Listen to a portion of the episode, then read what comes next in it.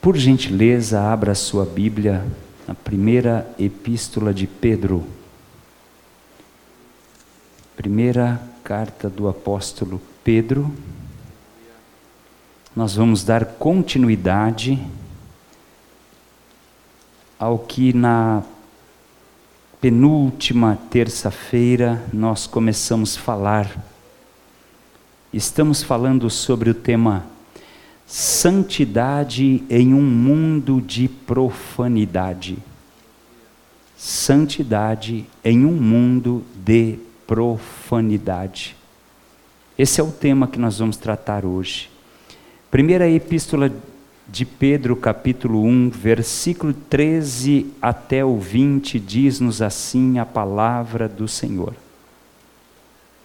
Portanto, cingindo os lombos do vosso entendimento, sede sóbrios e esperai interinamente na graça que se vos ofereceu na revelação de Jesus Cristo, como filhos obedientes, não vos conformando com as concupiscências que antes havia em vossa ignorância, mas, como é santo aquele que vos chamou, sede vós também santos em toda a vossa maneira de viver.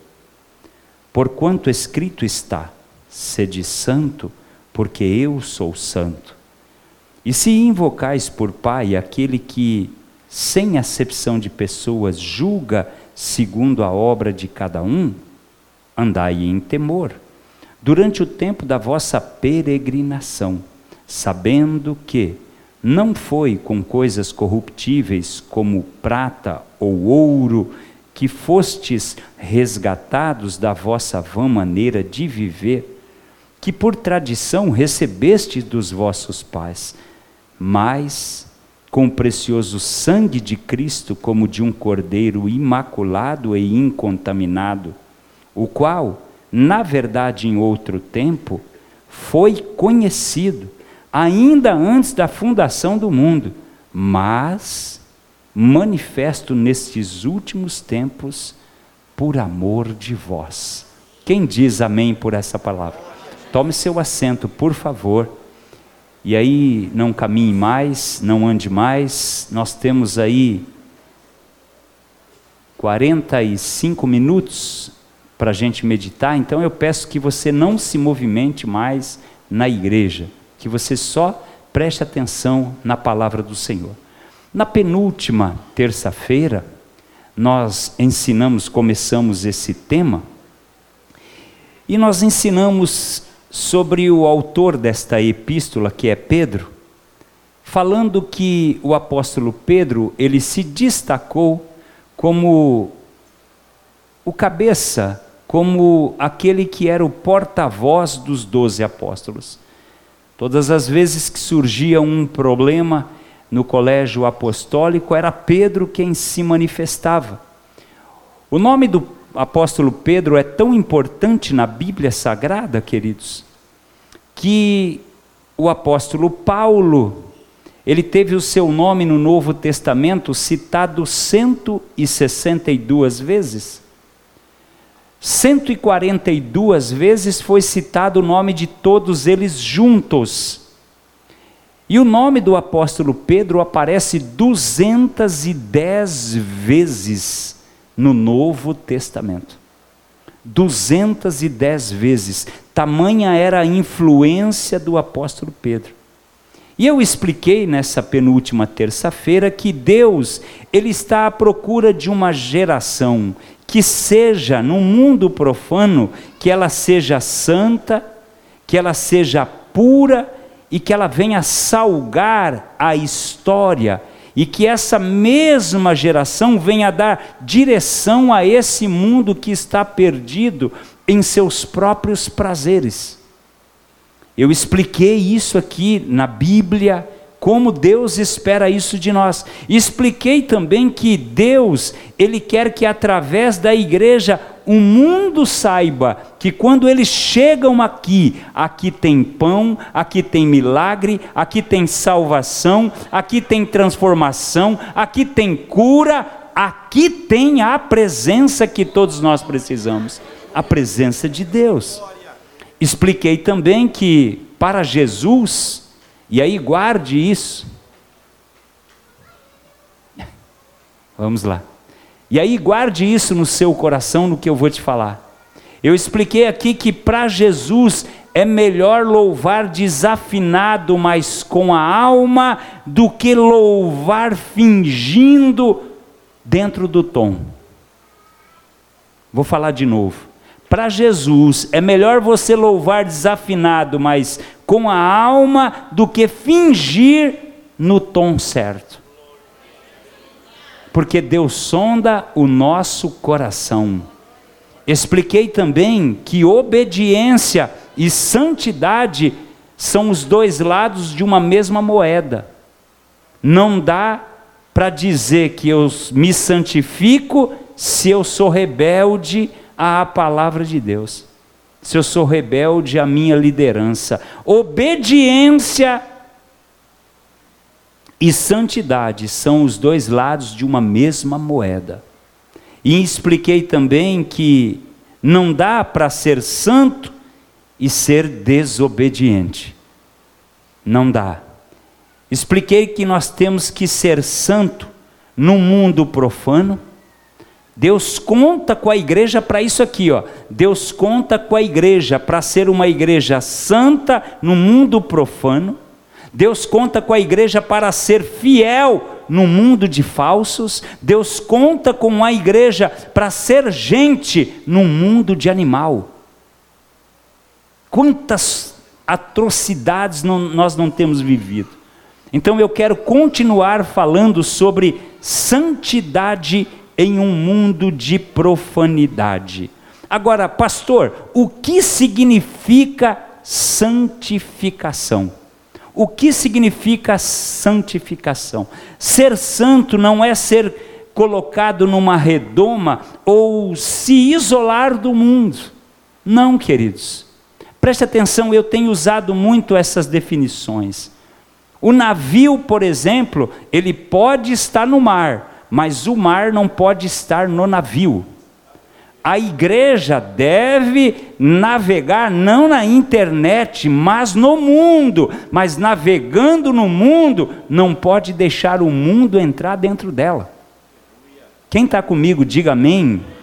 E eu expliquei isso com tanta propriedade alguns dias atrás, algum tempo atrás, que eu expliquei, por exemplo, que a igreja ela está no mundo, mas o mundo jamais pode adentrar dentro de nós.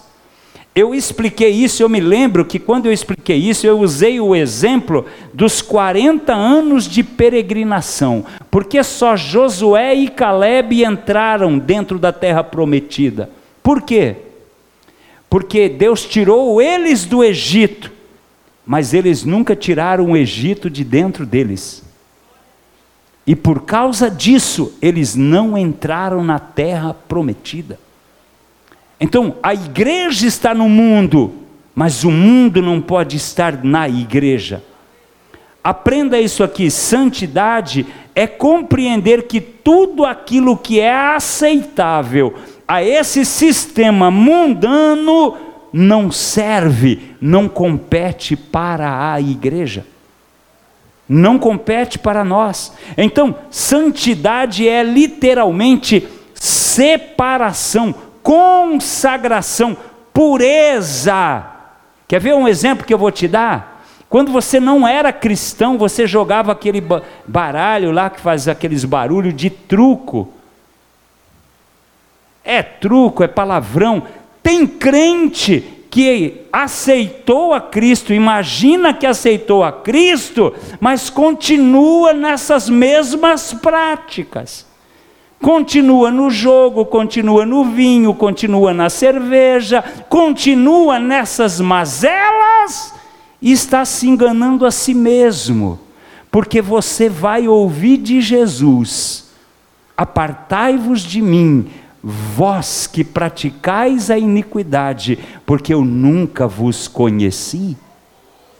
Essa é a verdade, irmãos. Você olha em Malaquias 3,18, lá está escrito assim: Então vereis outra vez a diferença entre o que serve a Deus e o que não serve, entre aquele que é fiel e o que não é fiel. Deus conhece cada coração aqui presente. Imagina você passando na praça e o seu pastor descabelado, levantando do banco e gritando que nem aqueles jogadores ficam ali. Aí você ia vir aqui me ouvir, ia dizer: não, aquele homem é santo, é só lá na praça que ele tem aquele comportamento. Não, isso aqui não tem nada demais, tomar um golinho de vinho. Todo viciado começou com um primeiro uma primeira vez. Você conversa com um ébrio, ele lembra do primeiro gole. Você conversa com alguém que é, é preso nos vícios das drogas, ele se lembra da primeira vez que ele colocou aquilo. Aí veio Jesus, nos achou lá naquele mundo e nos tirou de lá nos lavou com seu precioso sangue, nos redimiu, escreveu o nosso nome no livro no céu e disse: Ide agora no mundo, e vocês vão influenciar eles. Deixa eu ver quem está comigo e pode glorificar o nome do Senhor. É isso, querido, que o Senhor está querendo da sua igreja: santidade. Por favor, olha para essa pessoa que está do seu lado e diz: vamos praticar mais santidade? Convida ela, faz o convite, vamos praticar mais santidade? Vamos lá, vamos lá. Por que, que o senhor está dizendo isso, pastor? Porque, em primeiro lugar, santidade para a igreja não é um pedido de Jesus, é uma ordem de Jesus. Todas as vezes que Jesus fala sobre santidade, ele fala no imperativo, é uma ordenança. Ele diz que não é obrigado, é se você quiser seguir Ele. Se você quiser seguir Ele, você vai abandonar tudo isso. Olha que interessante. Santidade é uma ordem de Deus para a igreja. Santidade não é um pedido de Deus, por favor, sejam santo. Não, não é assim não. Olha só, a igreja não tem a opção de ser santificada ou não. Santidade é uma ordem. Pastor, fala isso na Bíblia. Levíticos, capítulo de número 20, versículo 7 e o versículo 8. Olha o que o Senhor diz: Portanto, santificai-vos e sede santos, pois eu, o Senhor vosso Deus, sou santo. Aí ele diz: E guardai os meus estatutos e cumpri-os eu sou o Senhor que vos santifica. O que Deus está dizendo aqui é: se eu quero me santificar, se eu quero ter uma proximidade, uma intimidade com Deus, eu vou me afastando do mundo e me aproximando dEle. Aí ele diz: aí eu te santifico. Deixa eu ver quem está entendendo até aqui. Olha que lindo isso, irmãos. Olha só, veja. E tem mais. Qual é a razão que Deus nos dá para que nós nos santifiquemos? Qual é a razão que está no coração de Deus para que a igreja se santifica?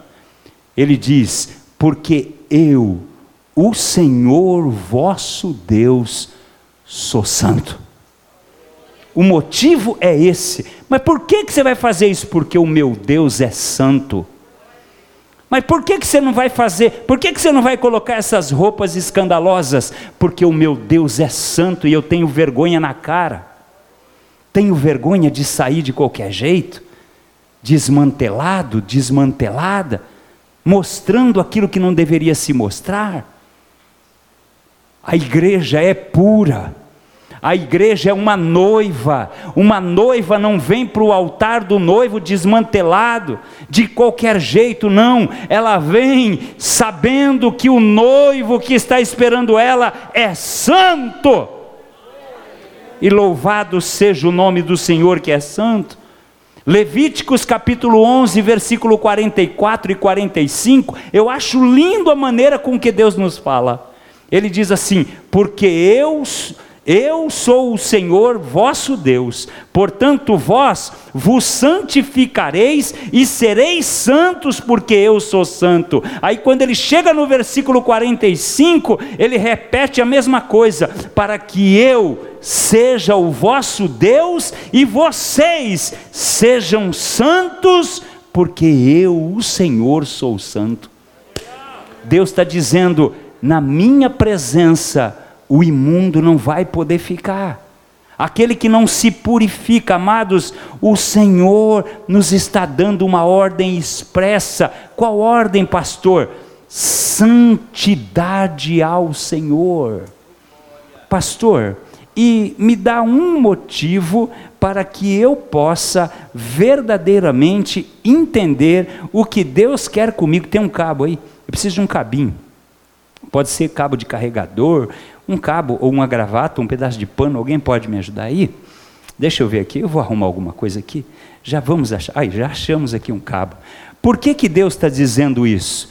Por que, que Deus está dizendo para mim e para você ser santo? Eu vou te mostrar o porquê que Ele está fazendo isso. Ele está dizendo assim: olha, você acha que vale a pena você fazer tudo o que você quer aí na terra por 90 anos? Porque o que você vai viver aqui na terra é isso, é 90 anos. Você acha que beber, se prostituir, fazer tudo errado aí na terra, vale a pena por esses 90 anos? E depois você vai passar toda a eternidade sofrendo? Por 90 anos de prazer que você teve na terra, você vai jogar uma eternidade ao meu lado, onde você vai viver o gozo eterno? Você vai morar em ruas de ouro, em mansões celestiais, e nós estaremos com Ele para sempre. Aquele que triunfou, aquele que tem na sua coxa é escrito Senhor do Senhor, Rei dos Reis. Não troque, não troque, não vale a pena, não vale a pena. O ideal é entrar pelo caminho da santificação. Você não vai ouvir em outro lugar uma mensagem como essa. Escute bem o que eu vou te dizer. E cá entre nós, queridos, nós sabemos que santidade está na Bíblia, mas muitos fingem que ela não está lá. Por quê? Porque assim, vou falar para a meninada, para os jovens, porque assim, não, é verdade, o pastor falou que a gente tem que ser santo, mas aí vem a primeira oportunidade do ficar, aí você se atraca lá e fica. Sabe o que eu estou entendendo de Deus, da parte de Deus? Deus está cansado. Deus está querendo dizer, como uma mensagem que eu ainda vou pregar no culto de ensino que foi pregado aqui num domingo, sobre a igreja de Laodiceia. Deus está a ponto de vomitar muita gente para fora. Por que, que eu estou dizendo isso, queridos? Porque a gente não quer mais saber de abrir mão na nossa vida. A gente só quer viver para esse corpo, para esse corpo ter prazer, para esse corpo falar assim: que benção, que maravilha. É isso mesmo. O pastor falou da oração. Oração nada, rapaz. Vai, vai, vai jogar. Vai fazer o que você quiser, rapaz. Para com isso. Vai na igreja de domingo. Ok. Escute isso que eu vou te dizer. Nós sabemos que está na Bíblia, mas fingimos não saber disso. Por quê? Porque é conveniente esquecer disso. Aí nós caminhamos para uma tendência que já há alguns anos está acontecendo. Nos concentramos mais no aqui e no agora. E deixamos aquilo que eu fiz com o cabo, a eternidade em segundo plano.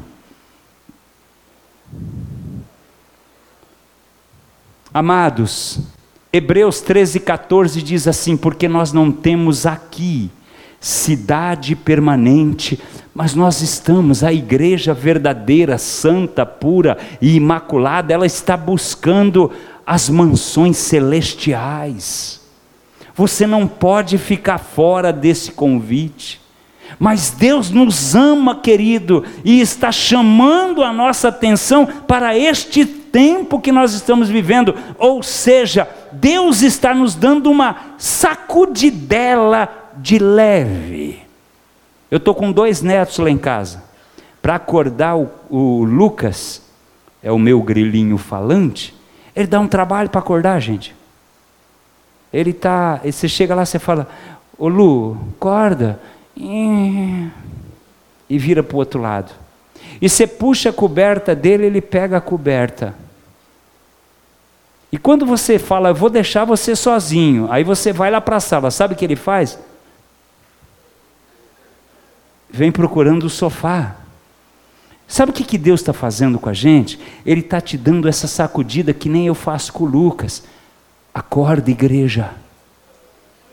Desperta, igreja. É hora de despertar. Jesus está para tirar o seu povo daqui. Ele não vai te obrigar a ter uma vida de santidade, ele só está te dando uma sacudidela. É como você chegar no quarto do seu filho, você não vai acordar, não, você puxa a coberta dele.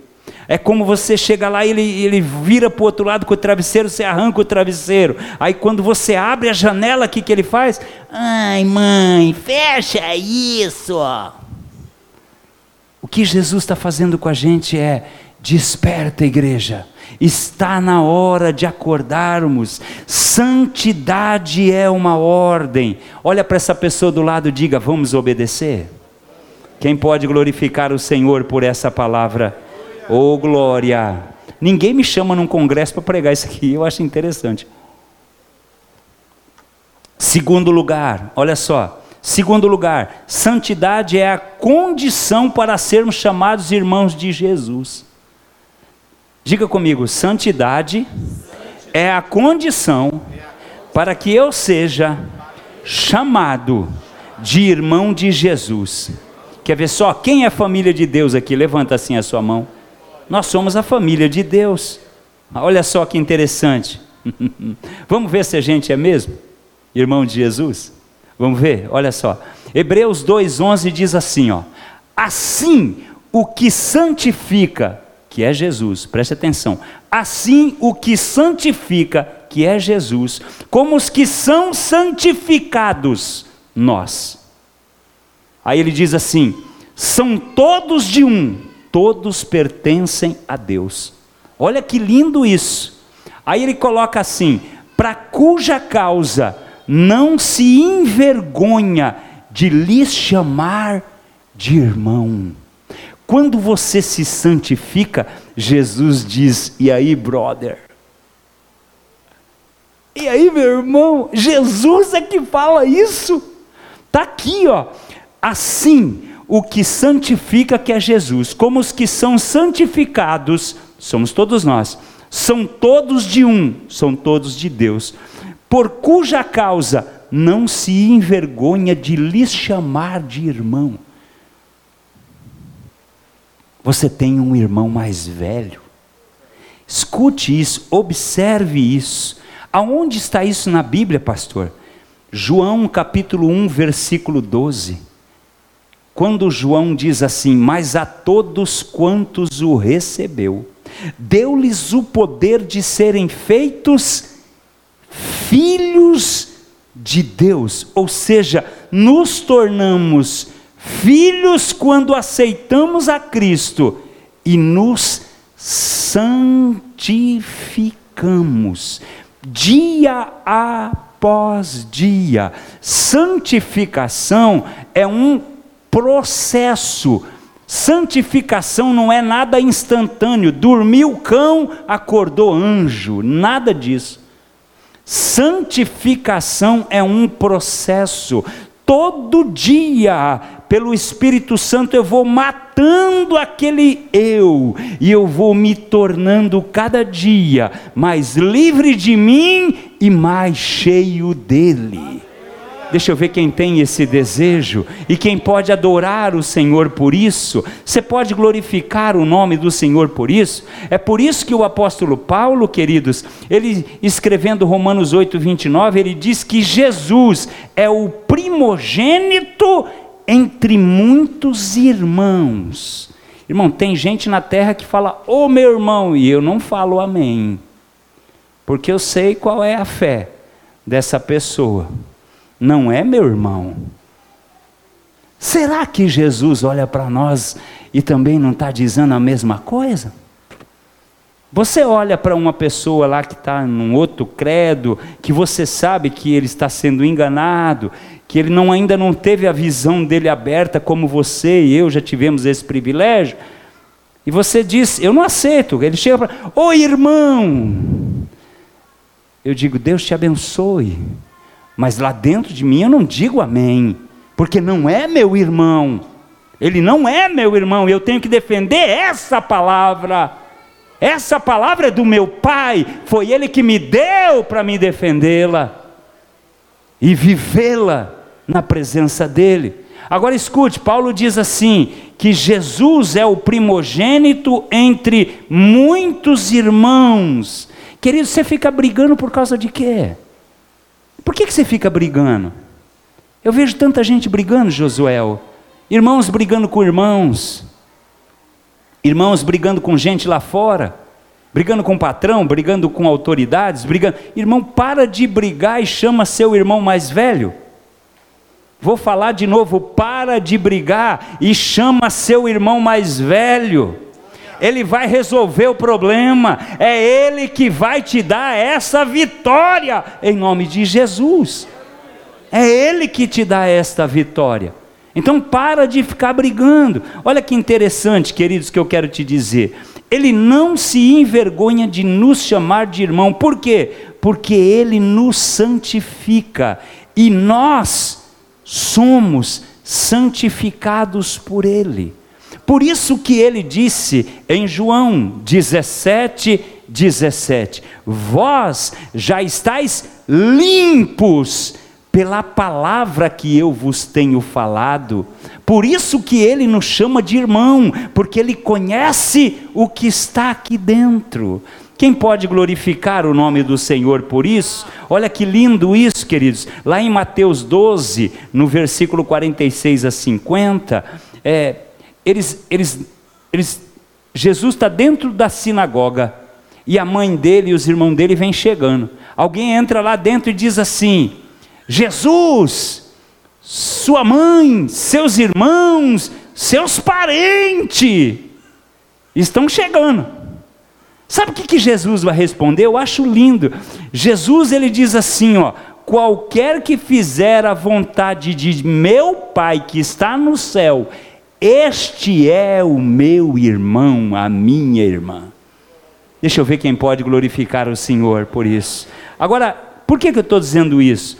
Jesus, ele está sendo muito claro: só é meu irmão, só é minha irmã quem faz a vontade do meu Pai. E a pergunta é: estamos fazendo? Estamos negando a nós mesmos e fazendo a vontade do Pai?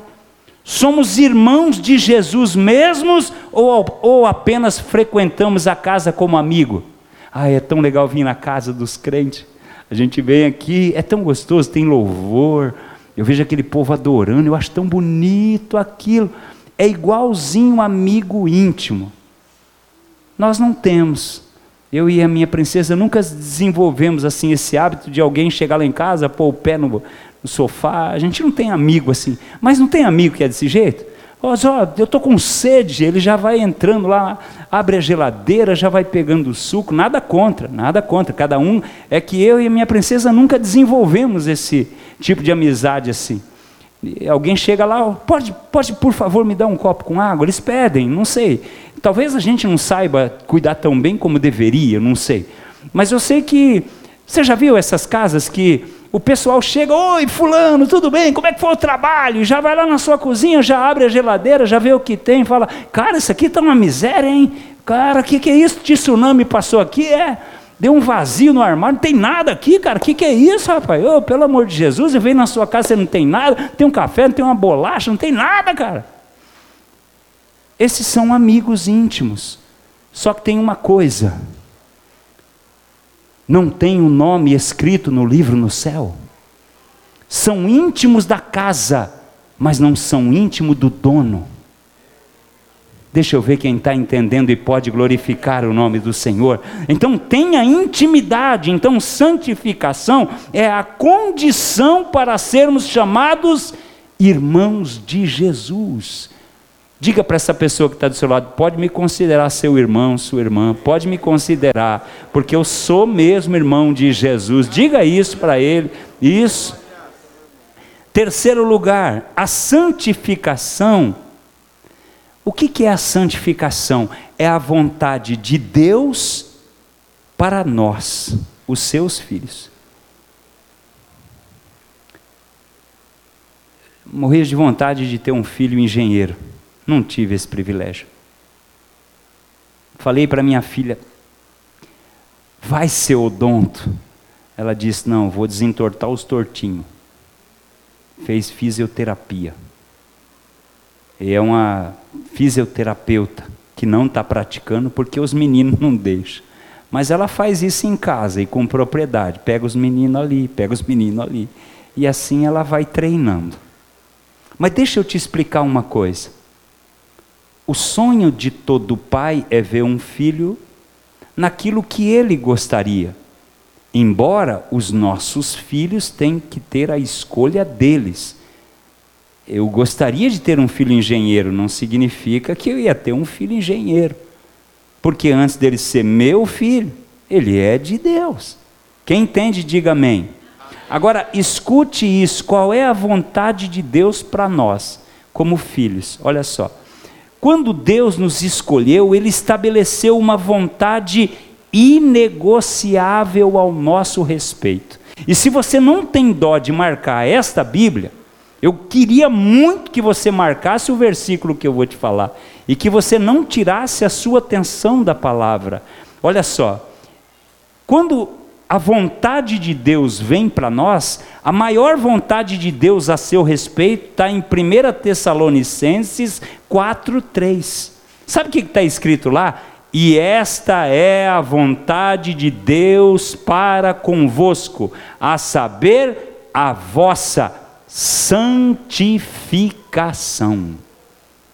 E esta é a vontade de Deus para convosco, a saber, a vossa santificação. Qual é a vontade de Deus para mim e para você? Santificação. Está aí. Agora, o, como é que nós reagimos a isso que é a vontade de Deus. Então, quando nós temos uma vida de santificação, o que, que nós estamos fazendo? Realizando o desejo do. Do? Vocês estão comigo? Diga amém. Quando nós estamos vivendo uma vida em santificação, estamos fazendo a vontade do. Agora, e quando a gente negligencia? E quando a gente não leva uma vida de santificação? Eu falei para vocês que a obediência está atrelada à santificação e a santificação atrelada à obediência. Se eu quero realizar a vontade do meu Pai, a primeira coisa que eu tenho que ser é fiel a Ele. Eu não vou traí-lo, eu não vou enganá-lo, porque eu sei que Ele lê aqui dentro, Ele sabe tudo que passa aqui antes de existir aqui. Não há como você. Você pode enganar o seu pai aqui. Eu não vou falar para o meu pai. Porque se eu falar para ele que o abono veio cinco mil reais, ele vai pedir três. Então eu não vou falar nada. Esse pai aqui, você pode fazer o que você quiser, mas aquele, esse te conhece. Esse ninguém engana ele. Escute isso. O que um filho obediente faz? Realiza a vontade do Pai. O que nós, crentes, cristãos, fazemos? Buscamos realizar a vontade de Deus, mesmo quando a vontade de Deus não é exatamente a minha vontade. É aí que ele vê se nós estamos vivendo uma vida de santificação porque Deus não vai falar sim só para você, não. Se Deus dissesse em todas as nossas orações sim, nós já acharíamos que não precisaríamos dele. Veríamos dele, Deus como um cartão de crédito que você digita a senha e saca o valor que você quiser. Preste atenção nisso. Ou seja, Deus olhou para mim e disse: Filho, eu quero que você realize um desejo meu, só um. Senhor, qual? Aí ele diz: Antes de te revelar qual é esse meu desejo, eu preciso te lembrar que eu faço tudo por você. Se alguém se levantar contra ti, eu levanto em tua defesa. Se eu ver que você está em perigo, eu corro ao teu socorro. Filho, eu preciso te lembrar que por causa de você eu sou capaz de abrir o mar, eu sou capaz de deter o sol e parar a lua, eu sou capaz de fazer tudo para você. Eu fui capaz de enviar o meu bem mais precioso, o meu filho Jesus Cristo, para te salvar. Eu só quero uma coisa: santifique-se. E a gente olha para a gente e fala assim: ninguém manda em mim, eu faço o que eu quero. Entende como isso ofende o coração do Todo-Poderoso? Ele está dizendo: Eu só quero que você faça uma coisa por mim. Aí a gente olha e diz: Mediante a tudo que o Senhor é para nós, o que o Senhor quer que eu faça? Ele só diz isso: santifique-se. Porque se você se santificar, você não vai olhar com olhar libidinoso, você não vai ser soberbo, você não vai ser orgulhoso, você não vai praticar maldade, você não vai ter vícios. Se você se santificar, você vai se aproximar de mim, você vai se distanciar da terra. Se você se santificar, você vai ser honesto, você vai cumprir a sua palavra. Se você se santificar, todos vão querer seguir o teu exemplo. Ah, você podia ter dado um glória por isso. Escute isso hoje em nome de Jesus. Deus olhou para nós e disse isso. E para isto, filho, mas pai, vai depender só de mim? Não, fica tranquilo. Por quê? Porque eu sou o Senhor que te santifica. O que, que ele está pedindo? Ele está pedindo que você se aproxime dele, porque você se aproximando dele, ele, com a sua presença, vai deixar o desejo de você se santificar cada vez mais agudo, cada vez mais forte, cada vez mais desejoso de buscar a santificação. E eu não estou falando de beatice, não estou falando de você ir para a praia de terno e gravata.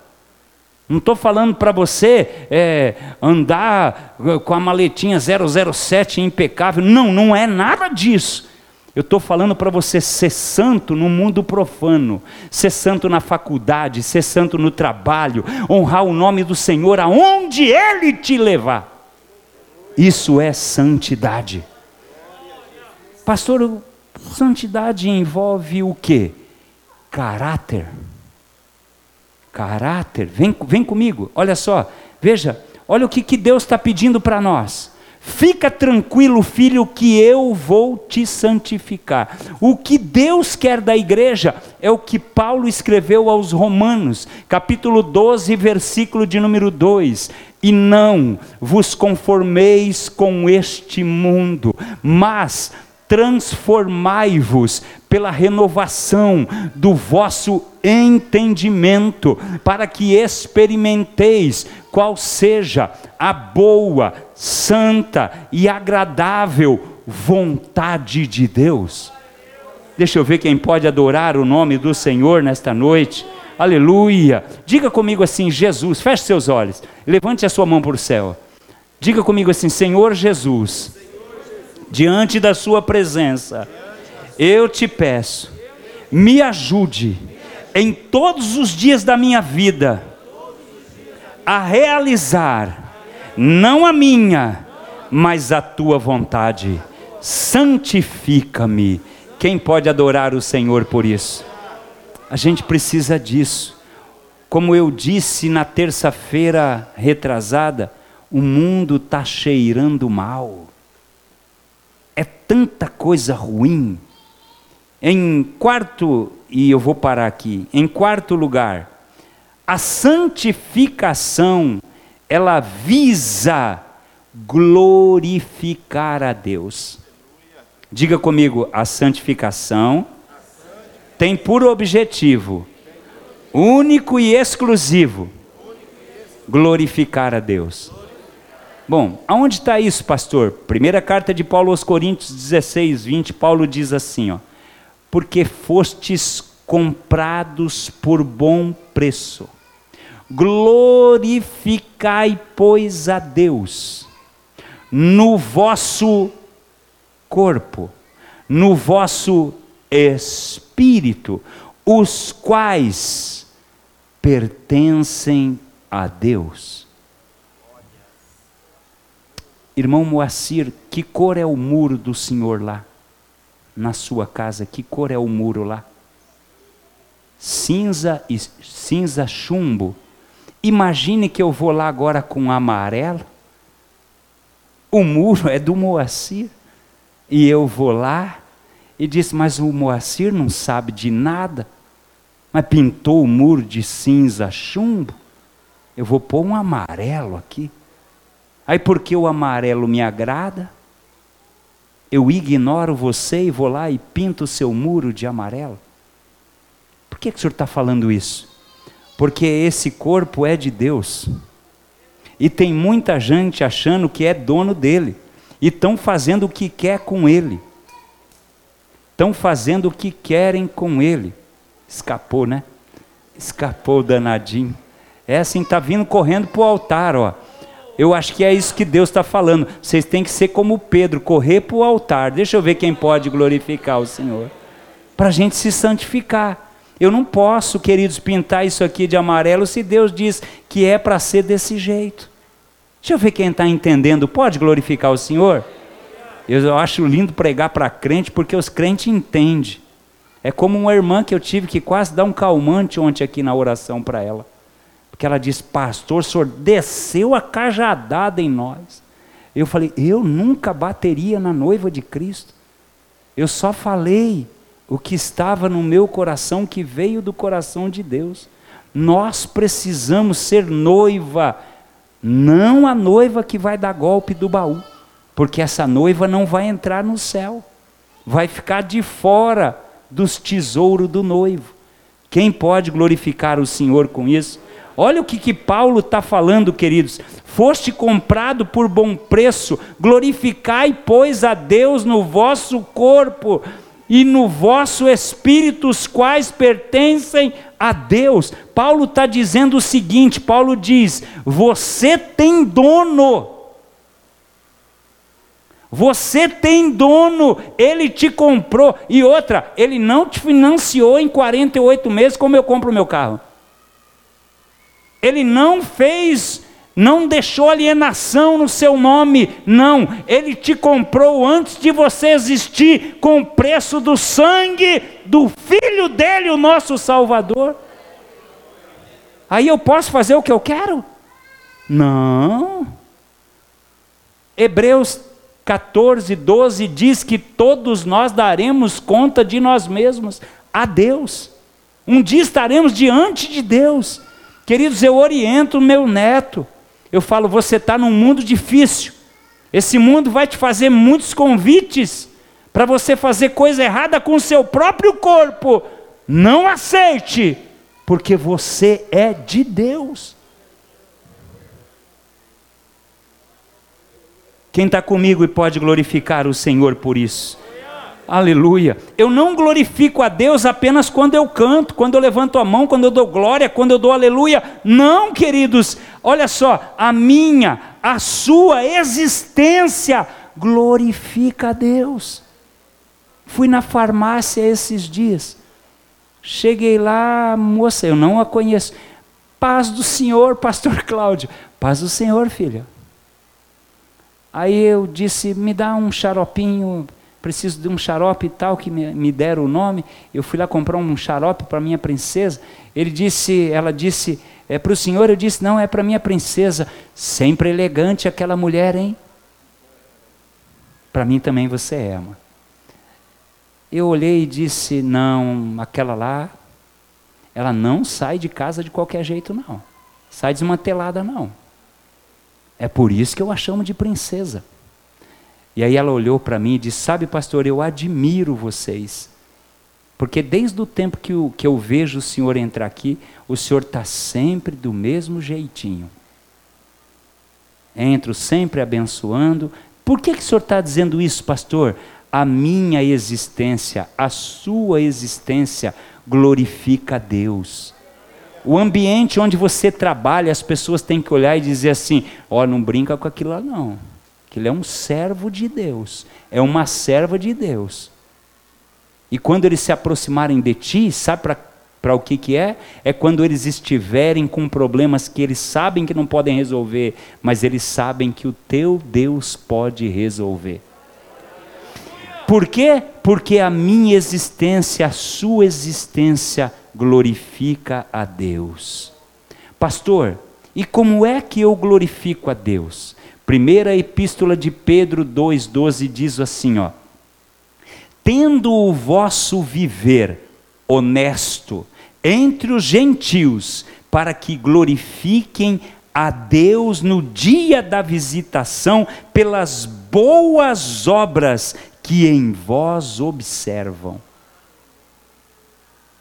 que, que eles estão vendo na gente?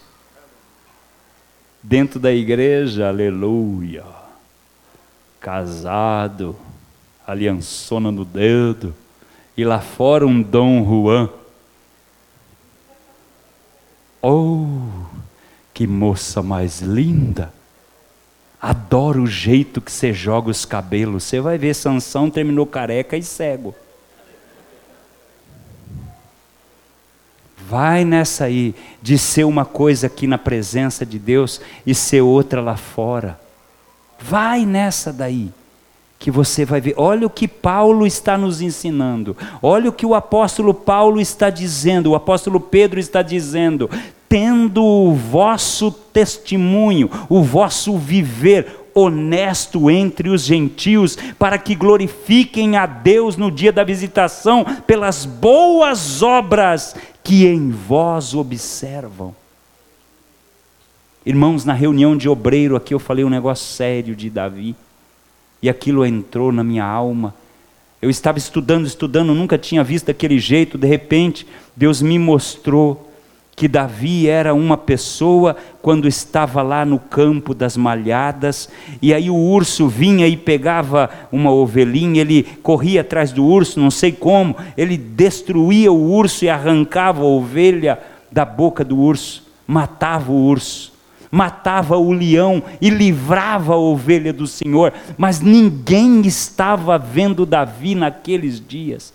Era só Deus que estava com ele. Nem Jessé, o pai dele biológico, estava lá. Ninguém estava lá. Só Davi estava lá. E quando Saul vai colocar armadura nele, ele diz: Eu não sei lutar com isso, mas lá no campo, Deus estava comigo. E ele me via matando o urso, matando e ferindo o leão e tirando a ovelha da boca dele. E lá Deus dizia: Davi, sou eu e você. Aí vem o grande gigante Golias. Quando Davi vence Golias, tinha uma multidão, um exército muito numeroso assistindo aquele homem batalhando por Israel e vencendo o seu gigante. Foi aplaudido por todo mundo, foi ovacionado. E é aí que mora o perigo. É quando Deus nos abençoa, aí a gente já acha que pode ser alguma coisa. E o que, que aconteceu? Passou o período, e a Bíblia vai dizer no segundo livro de Samuel, capítulo 11, versículo 1, que era o tempo da guerra e Davi ficara no palácio. Era o tempo dos reis batalharem, pelejarem na guerra, e Davi ficou no palácio. E a hora da tarde ele se levanta, e quando ele está andando pelo palácio, ele enxerga, o palácio ficava em alpendres, então era lugar altíssimo, e ele olhou para baixo e viu dentro de um biombo uma mulher que a Bíblia diz que era muito formosa à vista, se banhando. E Deus de novo diz: Davi, agora sou eu e você de novo, vence essa peleja aí para mim. E Davi não conseguiu, não conseguiu vencer aquela peleja. Queridos, preste atenção: não existe um prazer extraordinário fora do teu casamento. Aprenda isso em nome de Jesus. Homem é homem, mulher é mulher. Nunca vai existir um prazer extraordinário no outro. É ilusão do diabo. É assim que ele pega as pessoas. Davi olhou e disse: Deus, mas eu sou rei, Deus. Eu vou mandar, quer ver, ó. Vai lá, busca aquela mulher para mim. Quem é aquela mulher? Já vai envolver outros no seu pecado. Preste atenção, queridos. O que, que eu estou falando para você? Que a nossa existência glorifica a Deus. Então preste atenção nisso hoje aqui em nome de Jesus. Preste muita atenção nisso. Seja aquele que glorifica a Deus no seu testemunho. Vou terminar dizendo: seja como Eliseu no segundo livro dos Reis 4:9, quando a mulher de Sunem olha para o marido dela e diz: Tenho observado que este que passa sempre por nós é um santo homem de Deus. Talvez o marido perguntou: Por que, que você fala isso com tanta propriedade? Porque um dia você não estava aqui e eu conversei com ele e ele não teve gracejo ele se portou como sempre se portou na tua presença. Queridos, não adianta eu ser um, um pastor que chama minha esposa de princesa aqui e vou lá na minha casa e maltrato ela. Não, não, escute isso. O que Eliseu estava fazendo? Glorificando a Deus com a sua vida. Esse é o convite de Cristo, de bom testemunho. Então eu quero te convidar, ó, olha para mim, dê bom testemunho. Como eu começo, pastor? Começa negociando suas dívidas. Paga a quem deve, irmão. Crente caloteiro, irmão. Crente que não paga ninguém. Crente que compra com a intenção de não pagar e quer entrar no céu, irmão. Não, irmão. Essa não é a igreja do Senhor. O nosso irmão mais velho não aceita isso, ele é santo. Compra e paga. Não dá para pagar, negocia. Não dá para andar com um carro bom, anda sem carro. Você não vai morrer se você ficar um tempo sem carro. Mas paga as pessoas. Seja um cidadão celestial aqui na terra, para depois você desfrutar no céu.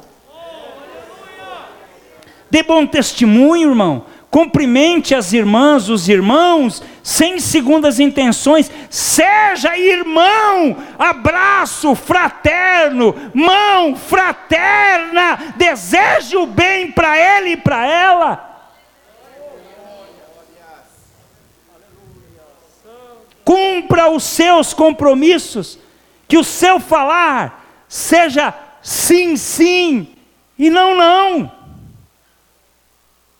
Não deixa outra coisa acontecer, respeite as pessoas.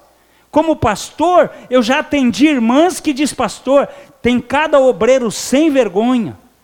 Eu digo, me fala o nome dele e traga alguma coisa que eu possa chamá-lo na sua presença, que aí eu já repreendo na hora. Por quê? Porque eu fui chamado para te conduzir para o céu. Eu preciso ser o exemplo de vocês. Vocês precisam aprender isso. Tudo começa aqui. Então, respeite o teu próximo. Tem a educação, tem gente que se acha. Tem gente que se acha tanto que ele não pode brincar de pique-esconde porque ele se acha.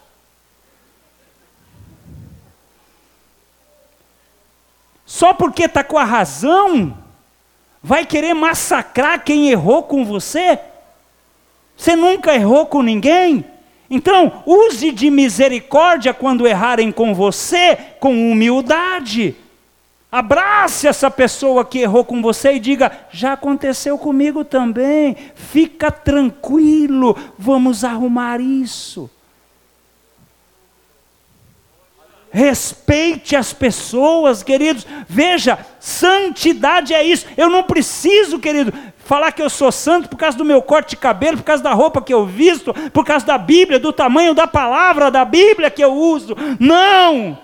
Santidade é isso aqui que eu estou falando. É andar dando bom testemunho, é pagar todo mundo, é só comprar aquilo que eu vou poder honrar, aquilo que eu vou poder cumprir. Use de carinho e amor para com todos, sem maldade e sem malícia. Oh glória a Jesus! Oh glória! A postura e o proceder de Eliseu levou a sunamita a glorificar a Deus, que sem que ele tenha dito uma palavra, Deus foi glorificado ali. E eu te convido para ficar de pé, porque o horário já explodiu lá, 9 e 10. Quem está comigo nessa série de santificação? Tem um louvor? Eu queria que vocês viessem aqui. Eu quero, eu quero é, fazer um, hoje um pedido a você aqui. E, e é um pedido assim, muito simples, mas muito simples mesmo. O pedido que eu quero fazer para você é esse aqui, ó. Quem ouvindo uma, uma palavra com esse teor, sente o Espírito Santo dizendo assim: você precisa ser mais santo. Será que é só eu? Deixa eu ver. Quem mais? A gente precisa, irmão. A gente precisa dessa graça. E aproveitando que nós estamos em bastante pessoas, eu quero hoje fazer um convite a você. Olha só, nós estamos em 230 adoradores.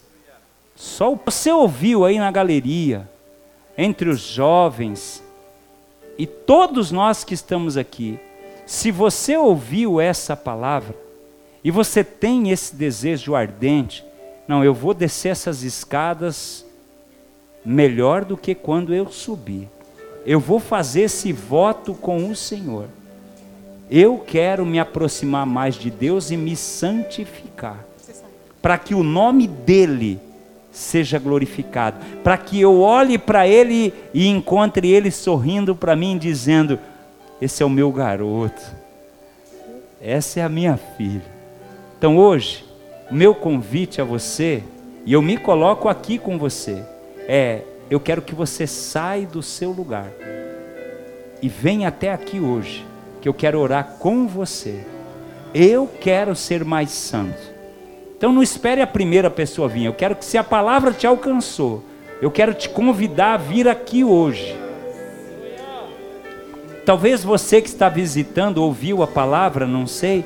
Será que de repente não tem alguém que quer entregar a sua vida a Jesus Cristo?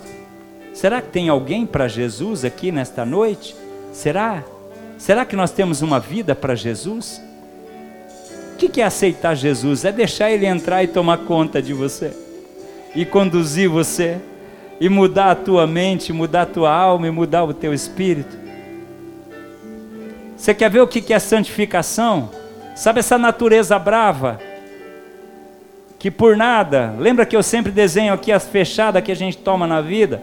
Você está dirigindo aí em Vargem Grande, de repente o louco está lá no celular, o carro vai indo para cima de você e você lá dentro do carro, ah, para! E você tem vontade de pegar o cara pela garganta por coisa tão pequena. E você buzina e vai atrás, ainda faz aquilo. Sabe essa natureza aí? Quando você se aproxima dele, essa natureza começa a ter paz.